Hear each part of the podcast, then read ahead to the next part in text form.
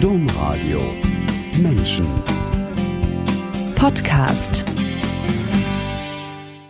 Sie schreibt selbst und stellt Bücher vor. Sie moderiert. Sie platzt vor Neugierde und liebt englische und irische Geschichte. Sie das ist Margarete von Schwarzkopf, die Domradio.de Literaturexpertin und heute zu Gast in der Sendung Menschen. Herzlich willkommen, Margarete von Schwarzkopf. Herzlich willkommen alle, die eingeschaltet haben. Am Mikrofon Angela Krumpen. Margarete von Schwarzkopf, Sie sind unsere Literaturexpertin. Sie empfehlen uns Bücher, die Ihnen so am Herzen liegen, dass Sie anderen Menschen davon erzählen wollen. Wann geht es Ihnen mit einem Buch so, dass Sie sagen, diesem Buch wünsche ich viele Leser und Leserinnen und davon erzähle ich im Radio. Das ist keine ganz leichte Wahl. Mir geht es immer darum, dass interessante Figuren in Büchern auftauchen. Menschen, mit denen der Leser auch mitgehen kann. Also nicht irgendwelche Klischeefiguren. Ich liebe allerdings auch Kriminalromane und habe ein ziemlich breites Spektrum. Aber wie gesagt, Schauplätze, Atmosphäre, Charaktere, all das gehört für mich dazu, um ein Buch interessant zu machen. Der Buchmarkt hat in den letzten Jahren, finde ich, im groben zwei Richtungen genommen. Einerseits findet man im Supermarkt, auf der Fähre, in der Autobahnraststätte überall die gleichen 20 Bücher, sag ich mal, die alle ein Bestseller auf dem Coverwappen haben. Andererseits gibt es unzählige Bücher von ganz viele wunderbare, tolle Bücher, die nur ganz kurz auf dem Buchmarkt erscheinen und dann wieder verschwinden. Selbst die sogenannten Spitzentitel der Verlage, denen geht es auch nicht anders. Wie machen Sie das? Wie finden Sie da Ihre Bücher? Sind auch mal die dabei, die es auch an der Autobahnraststätte gibt? Und wie behalten Sie beim Rest den Überblick? Natürlich sind auch Bestseller dabei. Also ich kann nicht so arrogant sein und sagen, die zählen nicht. Viele Leser interessieren sich ja dafür, auch für das neueste Buch des einen oder anderen Autors, der halt schon bekannt ist.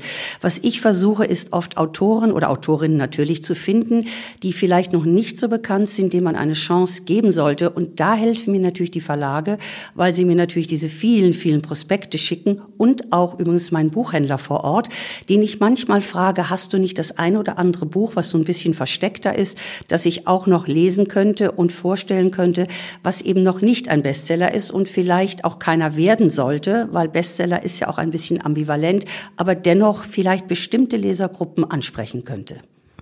Okay, das heißt, Sie behalten den Überblick, indem Sie sich selber sehr gut informieren und Ihre eigenen Quellen haben, aber Sie verlieren die Bestseller nicht aus dem Blick. Ich habe ein bisschen geguckt, was Sie denn bei uns im Domradio empfohlen haben.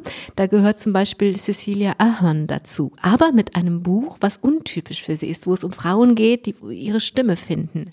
Genau, das war für mich ein Faszinosum. Cecilia Ahern ist ja seit vielen Jahren bekannt, eine reizende Irin, die Liebesromane schreibt, aber immer auch Romane mit einem ernsten Thema, zum Beispiel Vater-Tochter-Beziehung oder Beziehung von merkwürdigen Außenseitern und so weiter. Das neue Buch hat mich interessiert, weil es mal erzählt von Frauen, die sagen, Schluss, aus, mein Leben muss verändert werden, ich muss etwas tun, ich kann nicht immer warten, dass es jemand anderer tut. Allerdings gibt es auch einige Fälle in dem Buch, die fand ich natürlich fast noch komischer, wo Frauen eben nichts tun. Und dann passieren bestimmte Dinge und das Ganze erzählt sie so surreal, dass es mir viel Spaß gemacht hat.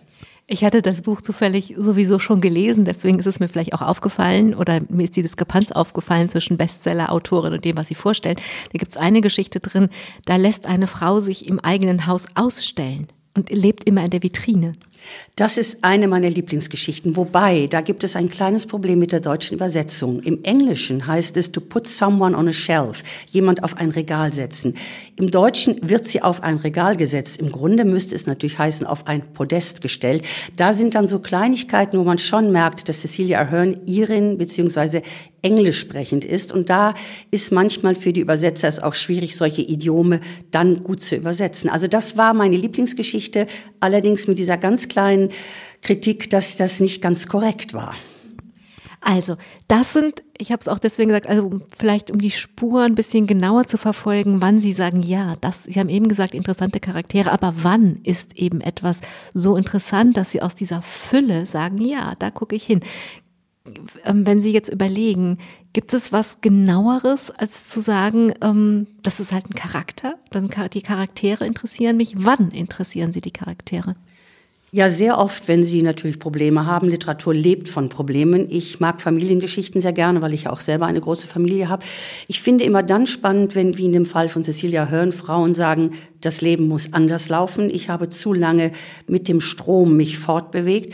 Aber ich finde auch ambivalente Menschen großartig, vor allem Bösewichter. Also seit meiner frühen Kindheit, die Schatzinsel war mein erster Roman, den ich als Siebenjährige gelesen habe, faszinieren mich Menschen, die nicht wirklich böse sind, die aber Böses tun. Die Frage ist, warum tun sie es? Und wie Long John Silver in diesem Roman, der wirklich mein Bild vom Schurken geprägt hat, eigentlich auch etwas noch vorhanden ist, was menschlich ist, was Seele bedeutet oder Herz bedeutet. Und dennoch ist er ein Pirat und dennoch ist er ein Mörder. Aber da ist irgendetwas, er ist kein Verlorener, glaube ich. Und solche Figuren interessieren mich sehr. Das trifft jetzt nicht immer nur auf Bösewichter zu, aber Menschen, die irgendwie mit sich selber zu kämpfen haben, die dann vielleicht den falschen Weg einschlagen oder auch sagen, ich warte noch auf meine große Chance. Die finde ich spannend. Wann sagen Sie, ein Mensch macht nicht nur böse Dinge, sondern ist böse? Wann ist ein Mensch ein Verlorener für Sie? Wenn er keinerlei Reue zeigt und keinerlei Sympathie mehr für irgendjemanden, nur noch an sich selbst denkt und dann nicht die Entschuldigung nur hat, ich dachte ja, es wäre gut, dass ich das und das mache, sondern wirklich, wenn die Reue nicht mehr da ist, wenn das Bedauern fehlt und die Erkenntnis, dass man vielleicht auch ein Sünder ist, um es jetzt mal christlich zu sehen, solche Figuren, ja, da gibt es die großen Beispiele aus der Geschichte, solche Figuren finde ich einfach nur furchtbar und die würde ich auch in keinem Roman für gut empfinden. Und manchmal neigen Autoren ja dazu, solche Figuren zu erfinden, Psychopathen, die total durchdrehen. Die finde ich dann uninteressant, weil ich sage, da ist ja gar nichts mehr Menschliches dran oder irgendwie, wo ich sage als Leser, vielleicht, vielleicht kommt dann noch irgendetwas wie Reue, Erleuchtung, Sühne und so weiter. Da gibt es dann keine Ambivalenz mehr. Keine Ambivalenz gibt es da mehr. Das gibt es ja, wie gesagt, in der großen Politik. Man nehme nur Adolf Hitler und andere Figuren dieser Art, die gar nicht gewusst oder gar nicht erkannt haben, was sie da tun. Das ist wirklich das Böse für mich in persona. Und da, wie gesagt, verliert sich mein Interesse, wenn das fiktive Gestalten wären, weil ich sage, da habe ich auch als Leser überhaupt keine Gelegenheit mehr, mich in jemanden hineinzudenken. Irgendwann ist aus der Literaturexpertin, die die Bücher liest und vorstellt, die Autorin geworden. Wann? Das ist schon ganz lange her. Ich habe ziemlich früh schon die ersten kleineren Bücher geschrieben. Dann habe ich ein Buch verfasst. Das weiß ich ganz genau, wann das war. Das ist über 30 Jahre her, kurz vor der Geburt meiner zweiten Tochter die großen Heiligenlegenden, das Buch der großen Heiligenlegenden. Bei Thienemann, das war eine Serie, das ging immer um große und da habe ich meine Lieblingsheiligen herausgeholt aus der Versenkung oder nicht Versenkung, die gibt es ja schon auch in, immer wieder, der heilige Franziskus, die heilige Katharina der heilige Nikolaus, also die großen Heiligen, ob sie noch anerkannt werden von der Kirche oder auch nicht, und habe ein Buch gemacht, das ich selber sehr mag, was auch immer wieder verlegt worden ist, jetzt in einem kleinen Verlag nochmal vor einigen Jahren erschienen ist. Damit hat es richtig angefangen dann habe ich Sachbücher geschrieben, Kinderbücher geschrieben. Ja, und dann habe ich vor zwei Jahren mal Lust gehabt, was ganz anderes zu schreiben, eine Art Kriminalroman. Da kommen wir gleich zu. Ähm, also das ist parallel gegangen dann. Also Sie haben Bücher vorgestellt, aber Sie haben auch Bücher selbst geschrieben. Und bleiben wir bei diesen Heiligen. Sie haben eben gesagt, mich interessieren Ambivalenzen. Heilige Menschen sind Lichtgestalten. Wir haben eben über das absolut Böse gesprochen. Da ist dann einfach so viel Gutes. Da ist ja dann nicht mehr so viel mit Ambivalenz. Oh, die haben großartige Schicksale. Es gibt manchen Heiligen, und nicht nur den heiligen Paulus, der ein ganz anderes Leben mal geführt hat. Wenn man den heiligen Franziskus nimmt, der war ja ein Lebemann, der war ein reicher, verwöhnter junger Mann, bis er dann plötzlich sich verändert hat. Und das finde ich spannend. Ich habe natürlich auch die großen Märtyrer dabei. Das interessiert die Leser. Und vor allem, es war ein Buch für die Ökumene gedacht. Es hat also viele Protestanten auch mal konfrontiert mit den Heiligen der katholischen Kirche. Und sie haben ja selber durchaus auch noch Heilige. Das vergessen sie nur manchmal manchmal. Und dann sind natürlich wunderbare, spannende Geschichten dabei. Also der heilige Laurentius, der gesagt hat, als man ihn geröstet hat, dreht mich um, auf der einen Seite bin ich schon durch. Also der Humor, der manchmal bei diesen Legenden hineinspielt, der hat mich fasziniert und eben auch das Schicksal von Menschen, wo ich mir überlegt habe, ich glaube, ich könnte nicht so durchhalten. Ich würde wahrscheinlich schreiend vom Rost herunterspringen. Also die Figuren fand ich spannend. Ich glaube, es waren 24 Heilige, die am Schluss übrig geblieben sind. Und das ist schon eine sehr spannende Geschichte, diese Heiligen zu verfolgen. Heiligen liegen in der Vergangenheit. Also das ist eigentlich auch ein Stück Geschichtsschreibung, was Sie da machen. Und ich sage das deswegen, weil Sie so gerne über Geschichte schreiben. Nun sind Sie studierte Angelistin und Historikerin und Sie schreiben besonders gerne über englische Geschichte. Was hat denn die englische Geschichte, die sie, dass sie sie so anzieht, dass Sie da sich über Jahre in literarischen, fiktiven Geschichten bewegen? Ich habe Anglistik studiert, weil mich die englische Literatur immer fasziniert hat. Das liegt auch in meinem Elternhaus. Meine Mutter, die viele Sprachen sprach, sie war Holländerin, hatte auch Englisch schließend gesprochen, hat mich sehr früh an die englische Literatur herangebracht. Darum habe ich auch sehr früh Englisch gelernt. Und ich war immer davon fasziniert und automatisch bin ich dann natürlich auf die englische Geschichte gekommen. Und man muss sich ja in der Universität ja auch irgendwann mal spezialisieren. Und da habe ich das 17. und 18. Jahrhundert gehabt, nicht das Mittelalter, das war mir zu blutrünstig, zu wild. Aber das 17. Jahrhundert mit den ganzen Reformen, die in England waren, dann Abschaffung des Königshauses, dann wieder Einführung des Königshauses, dann die Glorious Revolution, als die katholischen Stuarts vom Thron gestoßen wurden und so weiter und so fort. Und das fand ich unheimlich spannend spannend und vor allem auch unter dem Aspekt, dass es eine ganz große Zeit der Wissenschaften und der Kunst war. Vor allem das 18. Jahrhundert mit der Royal Academy, mit den Wissenschaften in Oxford, mit der Entdeckung der Welt durch James Cook und so weiter. Und das hat mich alles immer fasziniert. Und deshalb liebe ich, ich liebe England ohnehin, deshalb der Brexit für mich ein scharfes Schwert. Ähm, hat mich, habe ich das kombiniert, also englische Literatur, die ich natürlich auch Altenglisch und Mittelenglisch wurde ich damit gequält machen musste, aber eben auch die englische Geschichte und vor allem eben seit dem Zeitalter von Heinrich dem Achten und der Abwendung von der katholischen Kirche aus Gründen, wo man heute noch sagen könnte, na ja, sozusagen. Und das hat mich besonders fasziniert und deshalb bringe ich es auch immer wieder in meine Bücher hinein. Und Sie bringen es, also da haben Sie dann auch, also Mission ist das falsche Wort, aber Sie wollen etwas erreichen. Sie wollen erreichen, dass die Menschen sich diese Geschichte, die Sie so spannend finden, vorstellen können. Sie erzählen sie so, wenn ich das richtig verstanden habe, was Sie über das Schreiben von historischen Büchern ähm, schreiben, dass Sie wollen, dass den Menschen das lebendig wird, was damals passiert ist, dass sie sich vorstellen können. Es ist natürlich auch lebendig. Mein Vater, der Historiker war, hat immer gesagt, Geschichte lebt von Menschen und von Geschichten. Und ich habe ein Sachbuch geschrieben, Der Traum vom Weltreich. Das war eben der Aufstieg Großbritanniens im 18. Jahrhundert unter den Königen aus dem Haus Hannover. Das vergisst man leicht, dass natürlich das englische Königshaus total deutsch war über viele Jahre hinweg. Und da habe ich so viel spannende Dinge entdeckt bei der Recherche, auch so viele Anekdoten, so viele lustige Geschichten, dass ich gedacht habe, das ist eigentlich auch der Stoff für Romane, wo man Leute vielleicht dafür interessieren könnte, sich mal ein bisschen mit Geschichte zu beschäftigen und zu sehen, es ist nicht alles neu, was heute passiert. Die Menschen ändern sich ja sowieso nicht. Aber es ist in gewissen Zeiten auch sehr viel Tolles passiert, was heute noch wirklich auch wichtig ist. Also zum Beispiel, wenn ich mal James Cook erwähne, dessen große Reisen oder auch die Entdeckung des Universums durch Wilhelm Herschel, der aus Hannover stammte und der in England lebte und das Universum durch ein wunderbares Teleskop betrachtete, das heute noch in Göttingen steht. Und natürlich auch Kunst, vor allem Musik. Händel hat ja viele Jahrzehnte in England gelebt. Also es ist so viel Spannendes und Aufregendes. Und ich meine, ich schätze auch das 19. Jahrhundert, aber ich liebe gerade diese Zeit des Umbruchs wo die großen Entdeckungen gemacht wurden und die Menschen einfach auch ja zu neuen Ufern immer wieder aufgebrochen sind.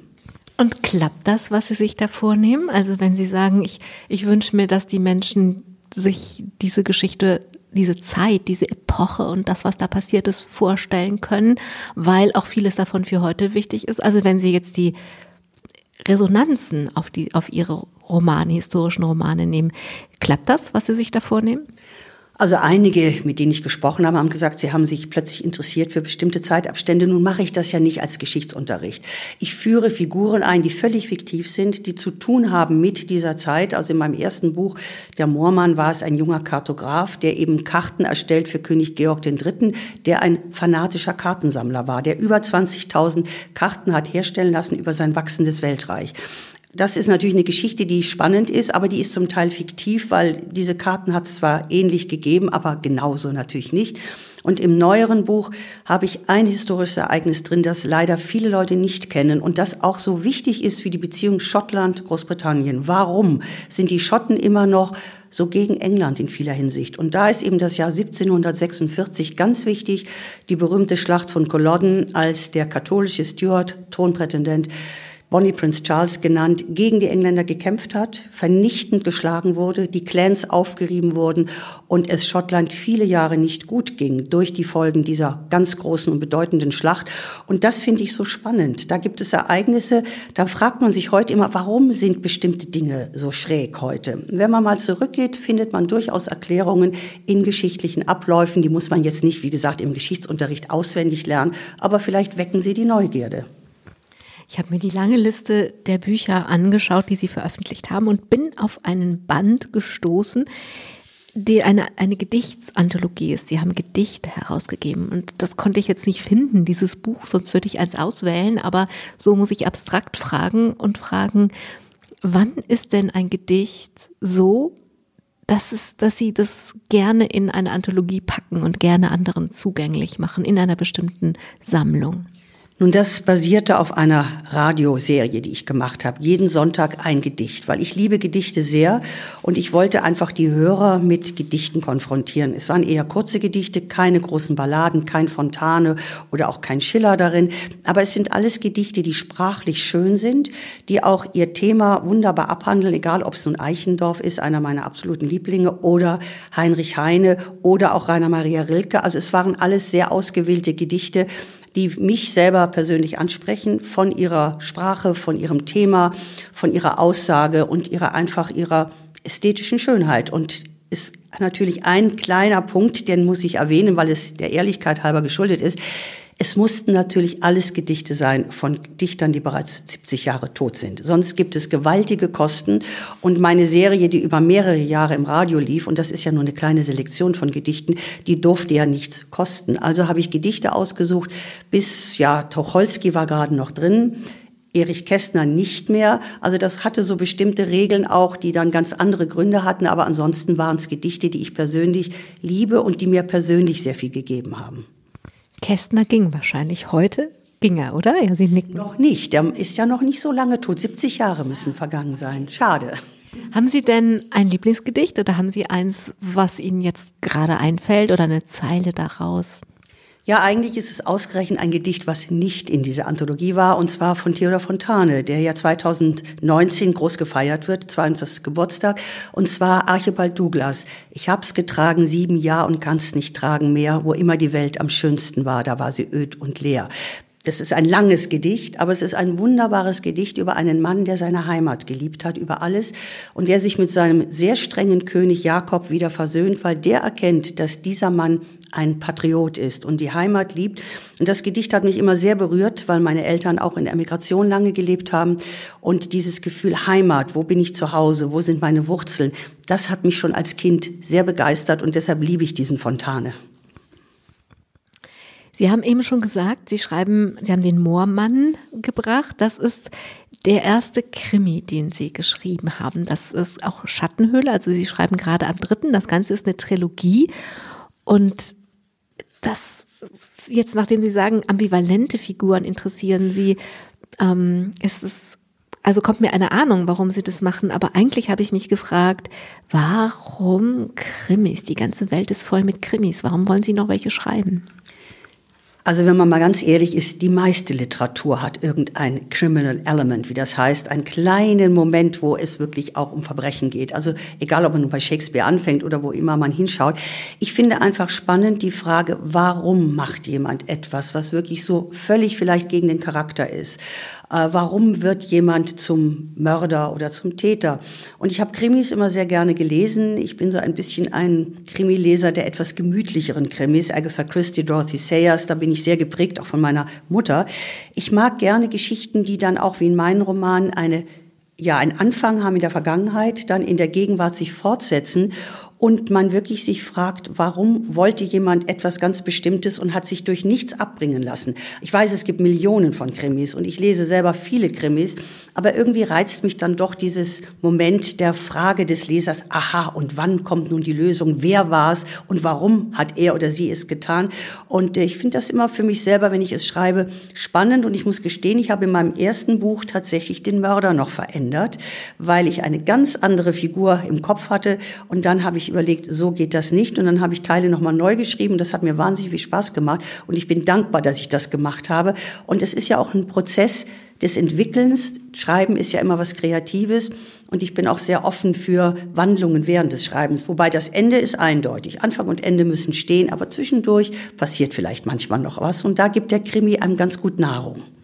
Ist es denn so, dass Sie in Ihrem eigenen Leben Situationen hatten, wo Sie Fantasien entwickelt haben oder Gedankenspiele und sagen, also den würde ich jetzt echt gern um die Ecke bringen oder wo sie diese, diese kriminelle Energie, die sie dann in ihren Protagonisten beschreiben, auch in sich selber fühlen. Man muss das ja nicht leben, aber fühlen. Also leben sollte man es auf keinen Fall. Ich bin eigentlich ein wahnsinnig friedlicher Mensch. Also ich muss sagen, ich habe wenig Mordgedanken gehabt und wenn ist es eher spielerisch. Ich hatte in diesem Jahr tatsächlich einen kurzen Mordgedanken bei einer Dame, die mich so genervt hat auf einer traumhaft schönen Reise, dass ich kurz davor stand, zu handeln. Aber ich habe es natürlich nicht gemacht. Es war eine reine Fantasie und ich habe mir die Folgen auch ausgemalt. Erst die Begeisterung ihres Mannes, dass er diese Frau los ist, aber dann das Entsetzen meines Mannes und natürlich habe ich eine große Familie. Es war wirklich Fantasie, aber ich glaube, jeder hat das mal. Ich habe aber diese Dame in meinem Buch Schattenhöhle hineingearbeitet und das ist viel befriedigender, als wirklich dann zu handeln.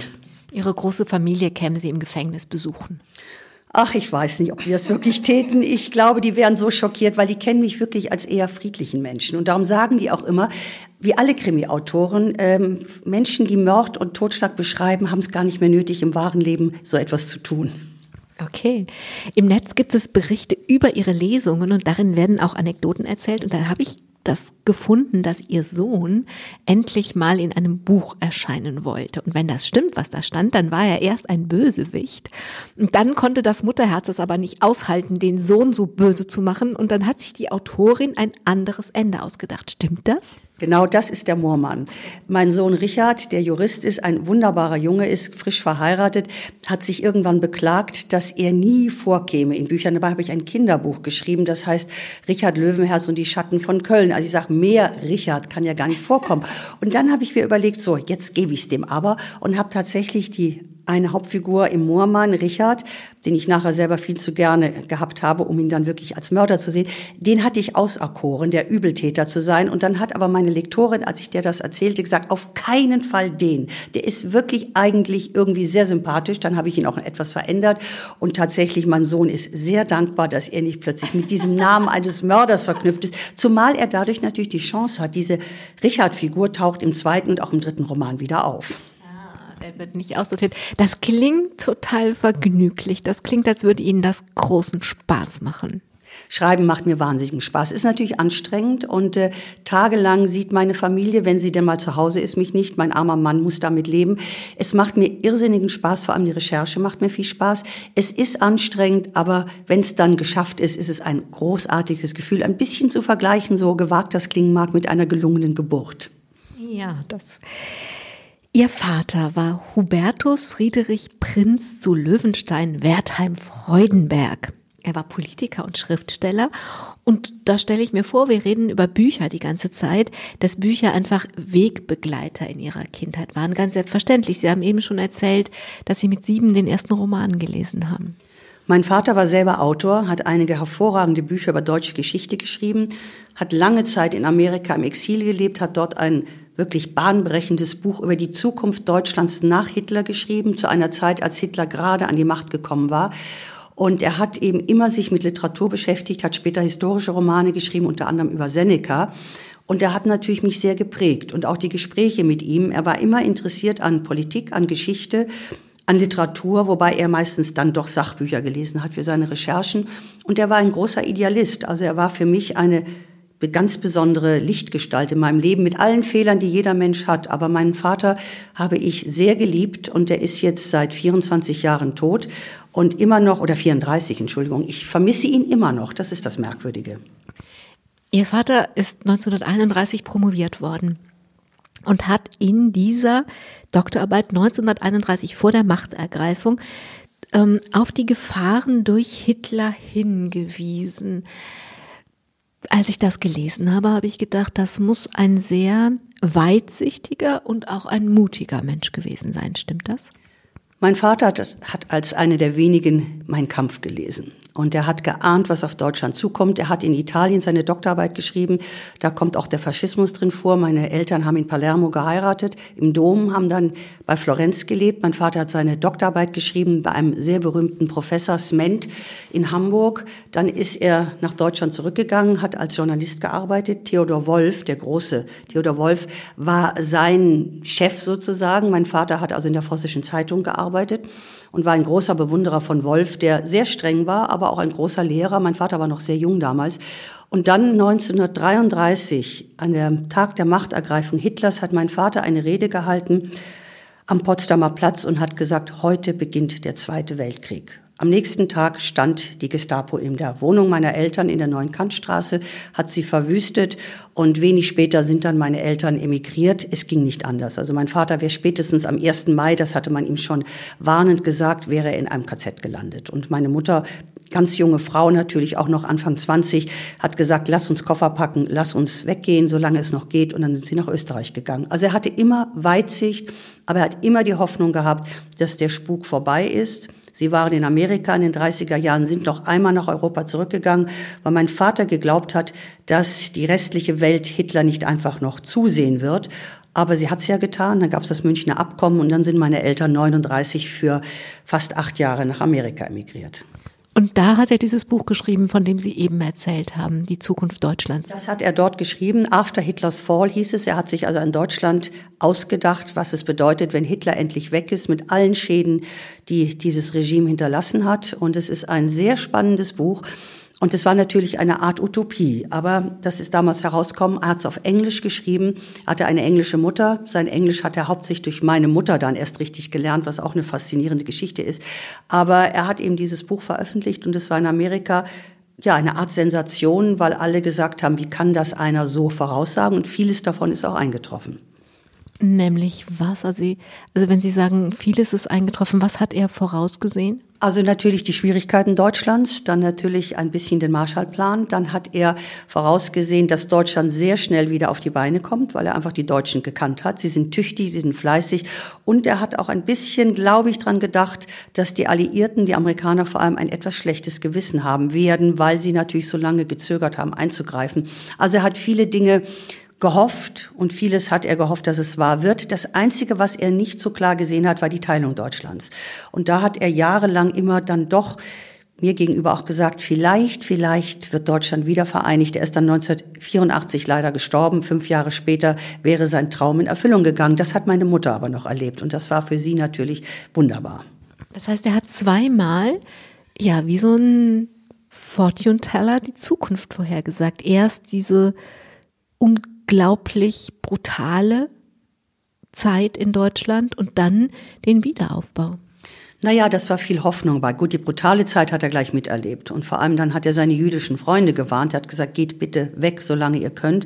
Und da war ja die übliche Antwort, wieso, wir sind doch gute Deutsche, wir haben doch auch im Ersten Weltkrieg gedient oder wir sind Akademiker und so weiter. Er ist dann selber ja gegangen, hat im Ausland dann viele, viele jüdische Prominente auch wieder getroffen, vor allem in Hollywood, wo meine Eltern auch einige Zeit gelebt haben, die großen Regisseure, die großen Schauspieler. Aber das war ja schon dann eigene Erfahrung. Sozusagen die andere Sache war Hoffnung und dass die Wiedervereinigung je wiederkommen würde. Er war ein, vielleicht kann man das erklären, er war ein sehr gläubiger Christ. Er hat dafür auch gebetet, das weiß ich noch. Und er hat geglaubt, der liebe Gott hört manchmal zu. Und vielleicht macht er da auch was. Und er hat ja recht gehabt. Sie sind die jüngste von drei Töchtern, die ihre Eltern zusammen hatten, mit einem großen Altersabstand. Sie waren also der Nesthaken. Und die ersten 16 Jahre gab es nicht so viel enge Verbindungen zu ihrem Vater. Und ihre Mutter, über die wir noch gar nicht gesprochen haben, hat dann dafür gesorgt, dass es aber eine wirklich persönliche und auch eine tragfähige Beziehung gibt. Wie hat sie das gemacht? Ja, meine Mutter, wenn ich die jetzt erwähnen darf, war eine ungewöhnlich kluge Frau, also eine ganz großartige Frau, Zentrum unseres Hauses, unserer Familie, nie berufstätig, aber dafür hat sie so viel anderes gemacht. Und sie fand immer, dass mein Vater sich um mich zu wenig gekümmert hat, weil ich die jüngste war, meine älteste Schwester neun Jahre älter, die andere mehr als sechs Jahre älter. Und dann hatte, hat sie irgendwann zu meinem Vater gesagt, so, du gehst jetzt mit deiner jüngsten Tochter, ich war tatsächlich schon 16, mal ausgeruht essen und dann unterhaltet ihr euch mal. Ich habe mich immer mit meinem Vater gut verstanden. Also nicht, dass ich ihn nicht mochte, aber ich kannte ihn nicht wirklich und er kannte mich auch nicht. Und dann sind wir essen gegangen in einem sehr netten Restaurant in Bad Godesberg, wo ich ja damals aufgewachsen bin. Und das Essen wurde immer lang, länger und länger. Und wir sind dann sehr spät abends sehr glücklich nach Hause gekommen. Und von da an hatte ich zu meinem Vater eine ausgeprägte, sehr gute Beziehung, die auch sehr emotional war. Weil mein Vater war eigentlich bei all seiner beruflichen Weitsicht und seinen Erfolgen und allem, was er gemacht und getan hat, vor allem ein sehr liebevoller Mensch. Und ich als jüngste Tochter habe das mit Begeisterung aufgenommen und wir hatten dann eine sehr, sehr liebevolle Beziehung bis zu seinem Tod. Reden wir über Ihre Mutter, die das ja gesehen und herbeigeführt hat, dieses Verhältnis. Ähm, was war das für eine Frau? Sie haben schon gesagt, eine, das Zentrum der Familie, des Hauses. Meine Mutter ist wirklich eine Frau, über die man Romane oder Bücher schreiben müsste. Sie stammt aus einer holländischen Familie. Ihre Mutter, Hermine Schuilenberg, ist als schwangere Frau nach Norwegen gegangen, hat dort meine Mutter zur Welt gebracht, hat dann in Norwegen gelebt und ist dann, als meine Mutter, ich glaube 13, 14 war, nach Deutschland als Lehrerin gegangen, zu einer dieser Reformschulen, die in den 20er Jahren Mode waren, Wickersdorf in Thüringen. Meine Mutter hat also als vierte Sprache Deutsch gelernt, perfekt, ohne jeglichen Akzent. Sie hatte nur ein Problem, hat sie immer lachend gesagt, sie kann in keiner Sprache die Rechtschreibung richtig, Holländisch, Norwegisch, Englisch, Deutsch. Später hat sie noch Französisch und Italienisch einigermaßen gelernt.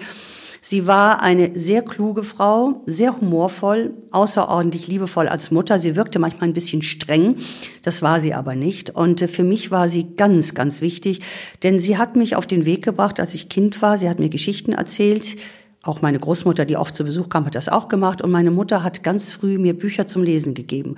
Und zwar dann auch auf Englisch und hat gesagt, wenn du Krimis lesen willst, ich wollte mit zehn unbedingt mal einen Krimi lesen, sagt sie, dann lies ihn auf Englisch. Und das war Agatha Christie. Also sie hat dafür gesorgt, dass so die Bildung etwas ähm, ausgebreitet wurde, ist mit mir auch auf Reisen gegangen durch Italien, die Museen. Wir waren in Holland zusammen natürlich, eigentlich ja ihrem Heimatland.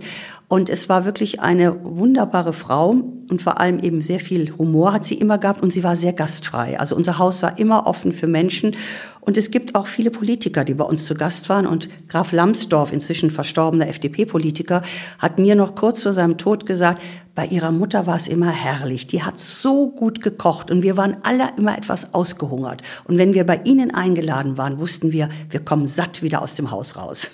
Sie waren gerade in Norwegen und haben recherchiert, haben im Leben Ihrer Mutter recherchiert, weil Sie einer von ihren vielen Plänen den Plan haben, und vielleicht wird es ja auch mal so, über ihre Mutter und über ihre Großmutter zu schreiben. Was wollen Sie denn da erzählen? Was haben Sie recherchiert? Meine Großmutter war ein Phänomen für ihre Zeit. Sie war eine absolute Emanze, würde man es heute nennen. Es gibt Bilder von ihr 1914 am Strand in der Toskana, Forte de Mami, wo sie mit meiner Mutter damals war. Meine Mutter war noch ein Kleinkind. Da sitzt sie mit lang aufgelösten Haaren am Art Hippie-Gewand herum. Also in einer Zeit, wo die Damen noch hoch geschnürt waren. Meine Großmutter war ein Freigeist. Sie hat gemacht, was sie wollte. Sie war engagiert in tausend Dingen. Sie war kulturell interessiert. Sie hat in Norwegen, wie gesagt, eine Zeit lang gelebt, auch als Lehrerin gearbeitet. Sie war eine sehr unterhaltsame Frau. Ich hatte das Glück, sie viele Jahre noch zu erleben oder vielmehr 22 Jahre zu erleben. Sie starb mit 96. Und sie war eben bis zu ihrem, ja, zu ihrem Tod war sie geistig völlig präsent. Keine Demenz, nichts. Sie hatte die Stimme einer jungen Frau. Ja, sie war gelernte Schauspielerin, also sie konnte wunderbar sprechen. Und sie hat mir, als ich ein Kind war, unvergesslich Shakespeare vorgespielt. Und zwar dann vor allem ihr Lieblingsstück Macbeth. Also ich werde diese Dinge natürlich nie vergessen und deshalb würde ich immer so gern mal über sie schreiben, weil die Abenteuer erlebt hat, die gibt's überhaupt nicht, würde man sagen, rein fiktiv. Und natürlich auch manche Geschichte mir erzählt hat, die wahrscheinlich nicht ganz Bestand halten würde, wenn man sie recherchieren müsste. Aber ich finde einfach, was sie mir erzählt hat und wie sie es gemacht hat, das hat mich sehr geprägt als Kind. Und meine Mutter natürlich als Tochter einer so starken Frau hat natürlich ihr eigenes Leben früh begonnen. Sie hat mit 18 meinen Vater geheiratet und ähm, ja, war gewohnt, mit starken Menschen gut umzugehen. Und das hat sie natürlich auch durchs Leben begleitet.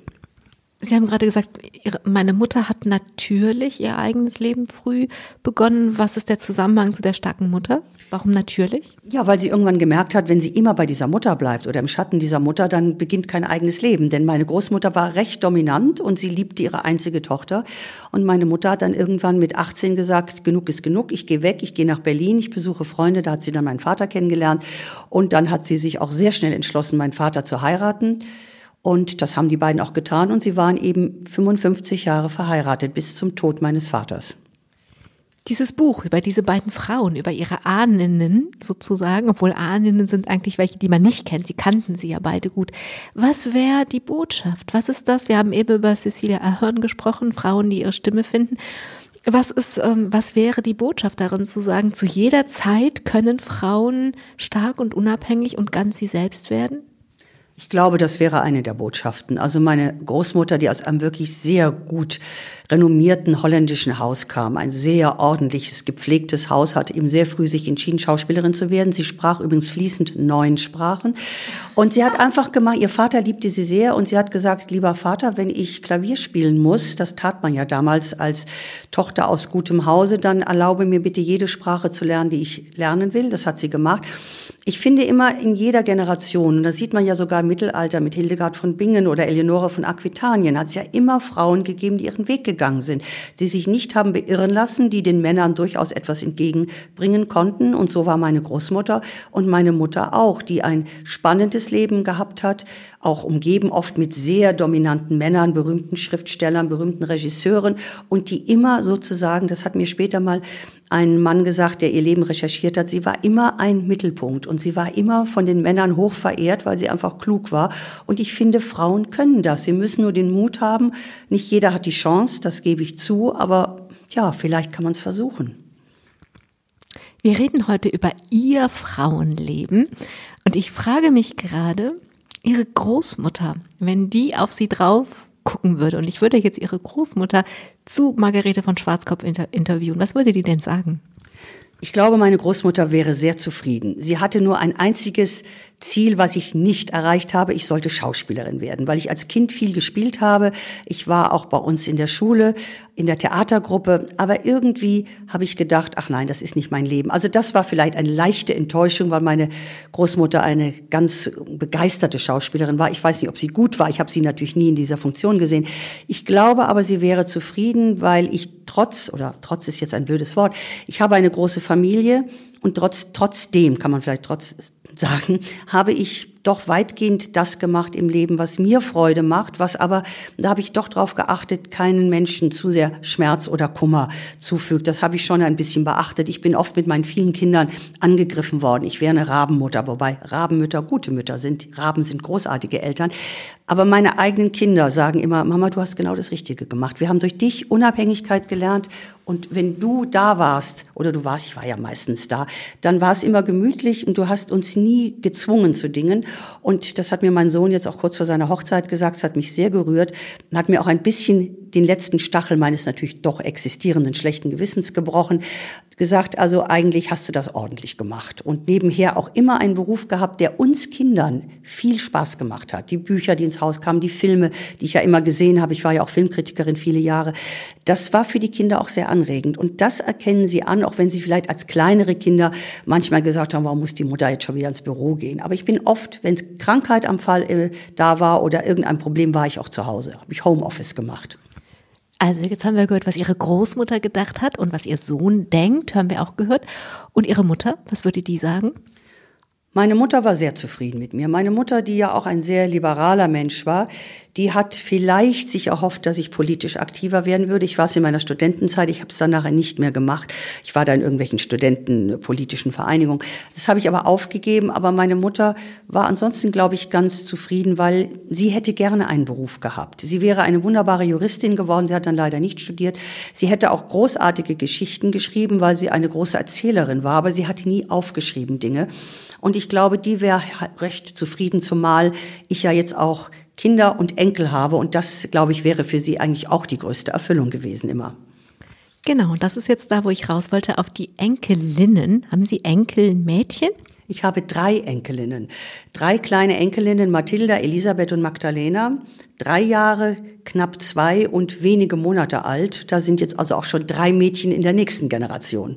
Ja, und nehmen wir mal an, Mathilda ist noch zehn Jahre älter und hat mit 13 schon ein bisschen Urteilsvermögen im Kopf. Und wenn ich die frage, was sie von ihrer Großmutter hält, das ist schwer zu sagen. Ich sehe Mathilda leider zu selten. Sie lebt in London. Aber wenn wir uns sehen, haben wir eine ganz merkwürdig innige Beziehung, weil ich bin eigentlich die schmuse Blödel Großmutter. Sie hat eine andere ganz tolle Großmutter, die sehr viel mehr sich kümmert um Dinge, die mit ihr dann dies unternimmt und jenes unternimmt. Aber ich bin so mehr der Typ Geschichten erzählen, albern sein, irgendwelche fröhlichen Dinge machen und vor allem bin ich eine große Schmuserin. Und das merkt dieses kleine Mädchen jetzt schon.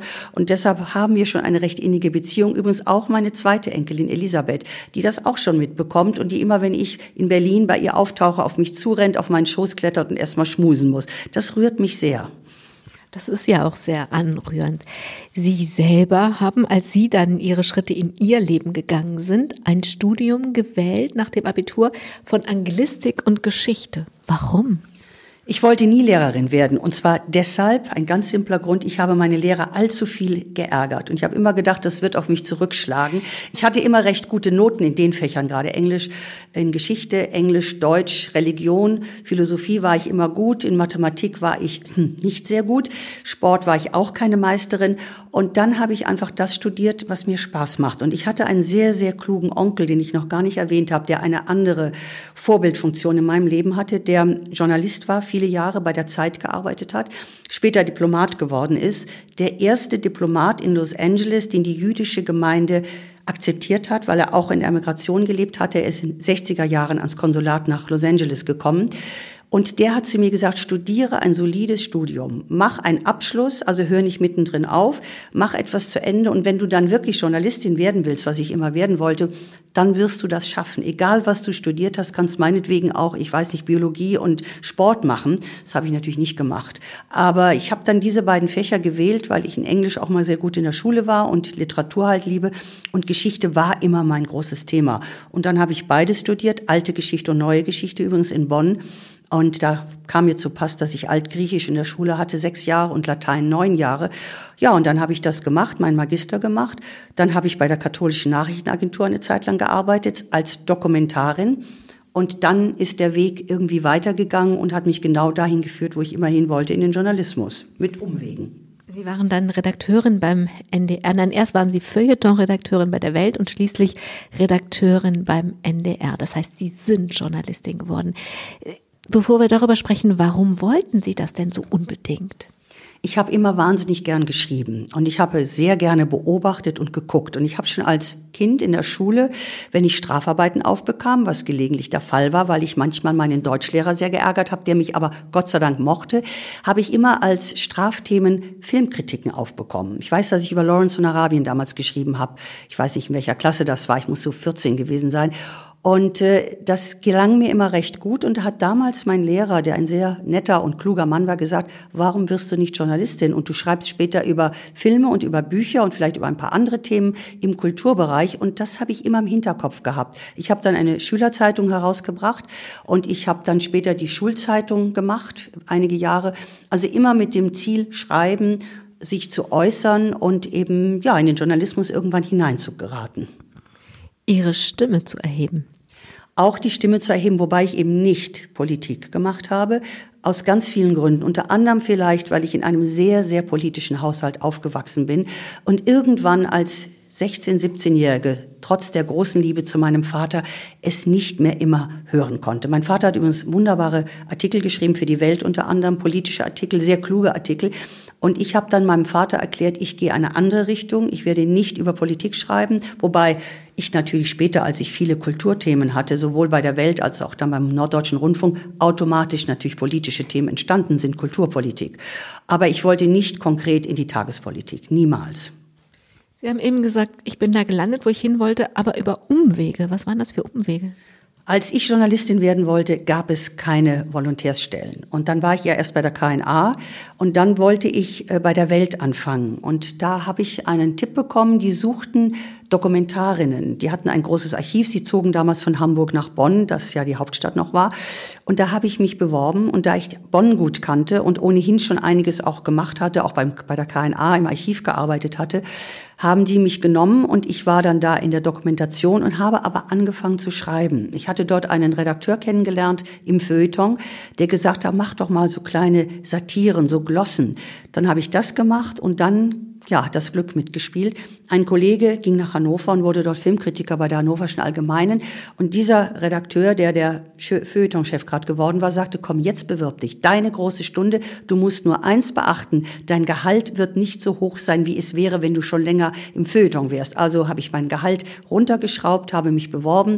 Der Chefredakteur hat mich interviewt und hat gesagt, ja, wir geben Ihnen die Chance. Sie müssen in sechs Wochen all das können, was ein Volontär in einem Jahr lernt. Also alle Drucktechniken, wie man eine Seite aufbaut, Überschriften machen.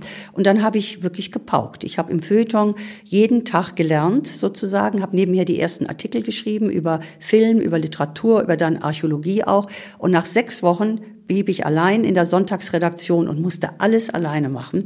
Das hat geklappt und vom nächsten Tag an war ich volles Mitglied der Feuilleton-Redaktion und war das da auch viele glückliche Jahre lang. Was für eine Leistung. Ich muss sagen, ich habe ein bisschen Hilfe gehabt, das muss ich ehrlich sagen. Ich hatte einen Kollegen in der auswärtigen Politik, der mir einfach bei den Überschriften geholfen hat. Der gesagt hat, das kann man nicht alles alleine, du hast sonst auch immer Hilfe, also helfe ich dir ein bisschen. Aber das war das Einzige und es war sehr anstrengend. Ich war die nächste Woche drauf, erinnere ich mich, völlig geschafft, aber ich war natürlich stolz und glücklich. Sie haben selber früh geheiratet, 1974 schon, Boto von Schwarzkopf übrigens.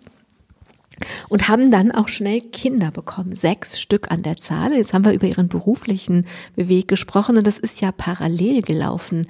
Ähm, mal Rabenmutter hin, Rabenmutter her, das interessiert mich gerade gar nicht, sondern wie haben Sie das denn gemacht? Also ganz vom Organisatorischen. Dann sagen Ihre Kinder auch noch, das war gemütlich bei uns zu Hause. Du warst da, wenn wir dich gebraucht haben. So großartig. Naja, das Organisieren war das Schwierigste. Aber das Gute am Journalismus ist ja auch, dass man auch zu Hause mal arbeiten kann. Bei der Zeitung genauso wie später beim Radio. Dabei musste ich natürlich dann immer ins Studio die Aufnahmen machen. Ähm, ich habe immer Hilfen gehabt. Ich hatte früh sozusagen Mädels, die dann tagsüber ins Haus kamen, die die Kinder gehütet haben. Ich habe sie nie weggegeben. Und dann sind wir mit zwei kleinen Mädchen nach Hannover gezogen und da habe ich dann zum ersten Mal nach einiger Zeit, nachdem ich erst dasselbe Projekt sozusagen hatte, Mädchen, das ins Haus kommt jeden Tag, habe ich dann aber ein Au-pair-Mädchen gesucht. Und ich hatte Glück, ich hatte einige recht gute Au-pair-Mädchen, die dann die Kinder betreut haben, die auch Deutsch lernen mussten. Und dann wurden es immer mehr Kinder und ich habe das merkwürdige Phänomen erlebt, je mehr Kinder es wurden, desto leichter wurde es. Die ersten vier sind sehr dicht aufeinander gekommen. Die haben sich sehr bald miteinander beschäftigt. Die hatten immer jemanden zum Sprechen und zum Spielen und dann kleine Pause und die, die nächsten zwei. Wobei ich natürlich sagen muss, dass mein Mann eine ganz großartige Hilfe war. Vor allem bei den beiden kleinen Mädchen am Anfang war er sehr liebevoll der Vater, der sie betuddelt hat, der mit ihnen spazieren gegangen ist, der mit ihnen zum Spielplatz gegangen ist. Da saß er dann oft allein unter Frauen und die, er wurde natürlich bewundert und der wirklich geholfen hat, wo er konnte. Später war er dann beruflich so ausgelastet, dass er das nicht mehr so konnte. Also diese reine physische Teilnahme am Erzielen der Kinder. Aber er war doch immer präsent und ein ganz wunderbarer Vater bis heute. Und das hat natürlich geholfen, denn er hat sich immer eingebracht. Er war immer engagiert und nie gleichgültig. Wobei die Kinder natürlich mit ihren alltäglichen Problemen zur Mutter gehen und dann gehen sie nicht zum Vater. Da kommen sie später hin, wenn sie die großen Probleme haben. Aber das war dann recht gut aufgeteilt und dadurch hatten die Kinder schon das Gefühl, beide Eltern sind für uns da. Wir haben jemanden tagsüber, der uns das Essen macht und so die Kleinigkeiten macht und abends habe ich dann nochmal auf die Hausaufgaben kurz geguckt oder Vokabeln abgefragt. Aber das ist irgendwie recht gut gelaufen, wobei leider manches Au-pair-Mädchen dann nicht gerade wunderbar war und ich die eine oder andere frühzeitig entlassen musste, weil die sich dann nur um ihren eigenen Kram gekümmert haben. Also dann waren aber die älteren Mädchen schon einem Alter, wo sie auch mal die kleineren gehütet haben. Also das System hat sich ein bisschen selbst organisiert, ansonsten haben Sie es organisiert. Sie haben schon gesagt, dass das ähm, Ihnen Vorwürfe eingebracht hat. Das passiert ja, ist ja nicht heute passiert. Heute sind Sie Großmutter. Das war ja zu einer Zeit, wo das, ähm, wo Frauen sich immer noch entscheiden mussten, ob sie das eine oder das andere, Familie oder Beruf machen wollten, ähm, konnten auch. Wie haben Sie das für sich gelöst? Die Vorwürfe, die gekommen sind, die Anfechtungen, die gekommen sind, oder was ist Ihnen passiert und wie haben Sie es gelöst? Nun ja, ich bin von einigen Frauen angegangen worden, die ich eigentlich für meine Freundinnen hielt. Und das war schon eine Enttäuschung, wobei zwei von denen, kaum waren ihre Kinder in einem bestimmten Alter, viel berufstätiger geworden sind als ich, nämlich mit ganz langen Absenzen von zu Hause. Ich habe immer versucht, ich habe Filmverspiele mitgemacht, dass ich nie länger als eine bestimmte Zeit von zu Hause weg bin, immer im Kontakt bin, auch noch als es keine Handys gab, also tägliche Anrufe. Ich habe das ganz gut weggesteckt, weil ich gemerkt habe, dass meine Kinder mir keine Vorwürfe machen. Die haben natürlich dann manchmal so gesagt, ach, die Mama, bei dem ist immer zu Hause. Habe ich gesagt, möchtest du wirklich, dass ich den ganzen Tag zu Hause rumsitze? Und dann hat meine Tochter, meine Älteste gesagt, ach, ganz gut, dass du ganz gut beschäftigt bist. Du würdest uns nur nerven. Da war sie vier oder fünf, da war ich gerade beim Norddeutschen Rundfunk dann angenommen worden als Redakteurin.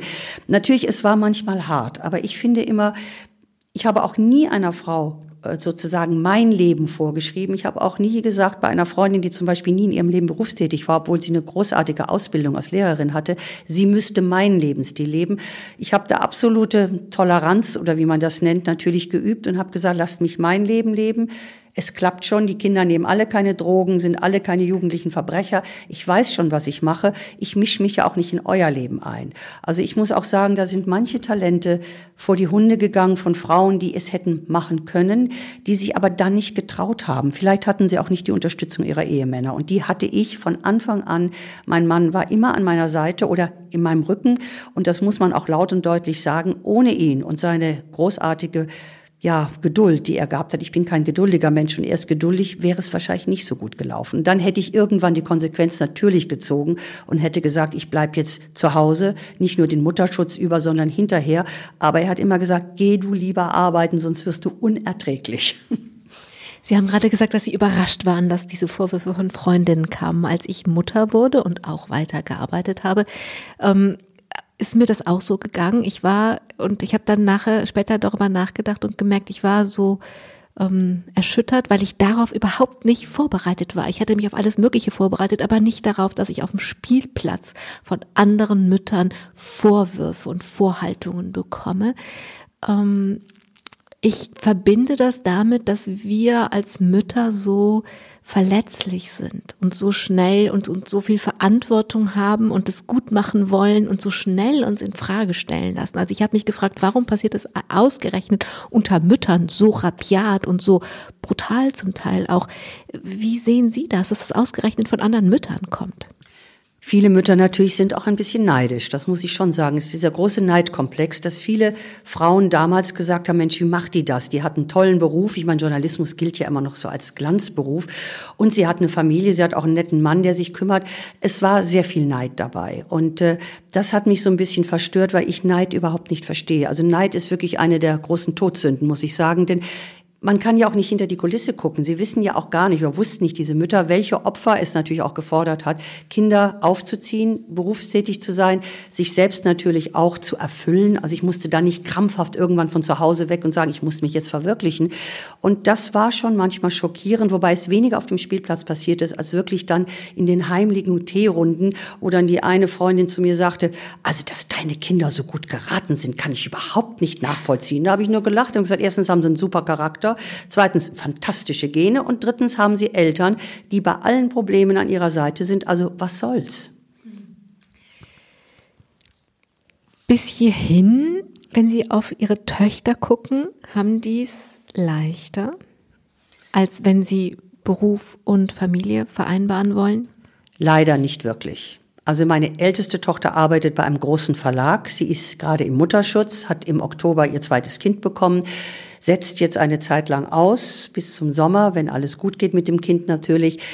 Die hat auch hart gekämpft. Aber das deutsche System ist ja gut. Ich meine, da hat man Mutterschutz, da hat man Anrecht auf Mutterschutz. Meine andere Tochter dagegen lebt in England.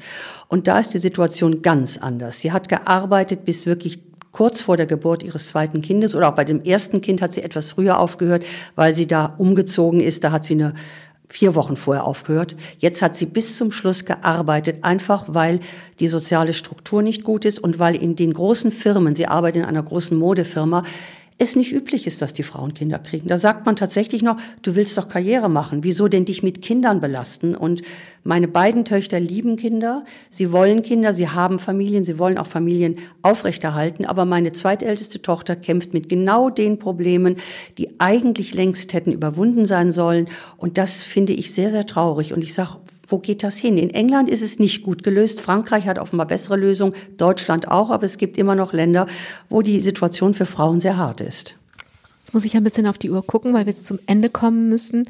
Ähm, gibt es einen Wunsch? Ist irgendwas offen in Ihrem Leben, wo Sie sagen, das würde ich mir oder uns oder der Welt oder wie auch immer wünschen? Ja, der Welt ist natürlich der übliche Wunsch, dass man hofft, dass die Menschen ein bisschen mehr so miteinander umgehen, wie es Kinder tun. Ich meine, meine Kinder gehen alle oder gingen alle auf Schulen mit Kindern aus aller Welt und es wurde sich nie gestritten, weil einer schwarz oder braun oder grün oder gelb war. Das gab es nicht. Das wünsche ich natürlich allmählich mal. Allmählich, je älter ich werde, desto trauriger bin ich, dass das nicht klappt. Ich wünsche mir eigentlich für mich selber gar nicht mehr so viel. Ich hoffe, dass ich meine Enkel noch erlebe, dass ich noch mehr Enkel erlebe. Meine, ich habe ja noch drei unverheiratete Söhne und ich hoffe, dass die eine friedlichere Welt erleben. Für mich selber, ich habe mir in diesem Jahr einen der größten Wunschträume, was Reisen angeht, erfüllt. Ich war im Südatlantik, in der Antarktis mit meinem Mann, ein Jugendtraum. Und ansonsten bin ich, muss ich sagen, eher dankbar und zufrieden und kann nur eins hoffen, die Gesundheit bleibt erhalten und dann läuft das Leben hoffentlich gut weiter. Dann bleibt mir nur Ihnen zu wünschen, dass das Leben gut weiterläuft und zu danken für die Zeit, die Sie sich genommen haben. Sie sind eigentlich ein bisschen müde und haben trotzdem den Weg nach hier auf sich genommen. Also ich danke Ihnen. Ich wünsche Ihnen, dass das Leben gut weiterläuft und Sie noch viele Enkel erleben. Ich danke allen, die eingeschaltet haben und hoffe, dass es inspirierend war, vor allem für weibliche Zuhörerinnen von uns, dass wir eine Stimme haben und dass wir der auch Raum geben können. Am Mikrofon war Angela Krumpen. Machen Sie es gut. Domradio Podcast. Mehr unter domradio.de slash podcast.